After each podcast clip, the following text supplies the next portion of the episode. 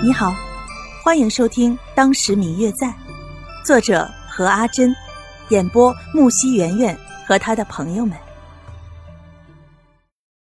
第二百七十二集。他与刘静安的婚事是天子所赐，他的私奔便是公然违背天理。即使找不到他，刘家遭难也是在所难免的。在得到了谢轩的肯定答案之后，白若秋雀跃的心里一下子又变得低落了起来。她实在是不能出去，就算是她再怎么想要看刘芷兰，看到自己的外祖父一家，看到自己的父亲，看到他们一切安好，可是她还是不能出现。她的出现只能给他们带去灾难。若秋，我知道你担心什么，我也知道你心里在想什么。你放心，我已经帮你准备好了。你明天乔装打扮一番，便和我一起去扬州城吧，绝对不会有人认出你来的。我已经叫明玉去扬州城帮我们准备了，明天早上我们就出发，一起去看看他们，好吗？嗯。白若秋看着谢轩坚持的眼神，想起种种往事，最后还是答应了。他确实应该回去看看大家。想来大家为了他的事，应该也操了不少的心。等到第二天白若秋醒来的时候，发现已经日上三竿了，不禁有些懊恼，自己昨晚睡得太晚太沉了，以至于今天早上不能早点起床，好早点出发去看芷兰。当白若秋再一次站到扬州城外的时候，心里面百感交集。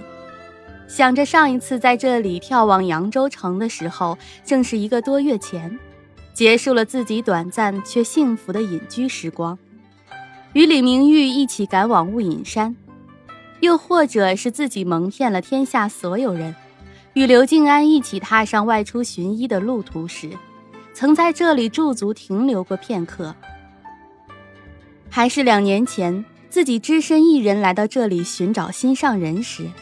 站在这座偌大却没有一丝依靠与温暖的城市时，在这里满怀着忐忑与希望，看着这一块硕大的牌匾，这一切都好像是一场梦，过往种种都一一在脑海中浮现。这的确是白若秋这一生梦开始的地方，因为来到了这里之后，才会认识了宋清龄、司徒云雷。才会想要北上寻亲，才会有与刘静安的一段过往，与身边这位一直陪着自己一路相伴的男子。想到这里，白若秋不禁将身边的人双手拉得更紧了一些，说不出为什么，可能只是觉得这一切来的都太不容易了吧。感受到身旁女子的不安，谢轩稍稍用力地回握住了她的双手。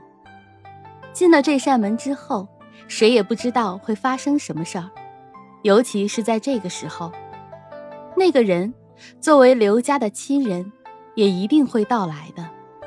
那时候，今天是刘芷兰与宋清灵大婚的日子，街上的人似乎不少，也显得很是热闹。现在才只是上午而已，就看见街上人头攒动。大街小巷中，很多看得见的、看不见的地方都挂上了红色的灯笼。虽说这全城人民并不一定是为了宋刘两家的婚事而故意挂着的，但是仅凭着宋家在扬州城的声望，以及刘家在朝中的政治地位，以及皇上对于刘家的优待，这扬州的太守也必定会抓住这个机会，好好的在这次婚礼中表现一下。让宋刘两家人能够记住他。婚礼正式进行是在晚上，因为刘芷兰是从京城远嫁而来，所以婚礼开始时也只是从宋家的侧门出来，绕着扬州城走一圈之后，再由宋清龄迎回大门。嗯嗯，我最亲爱的小耳朵，本集已播讲完毕，感谢您的收听。如果你喜欢这本书，欢迎您多多的点赞、评论、订阅和转发哟。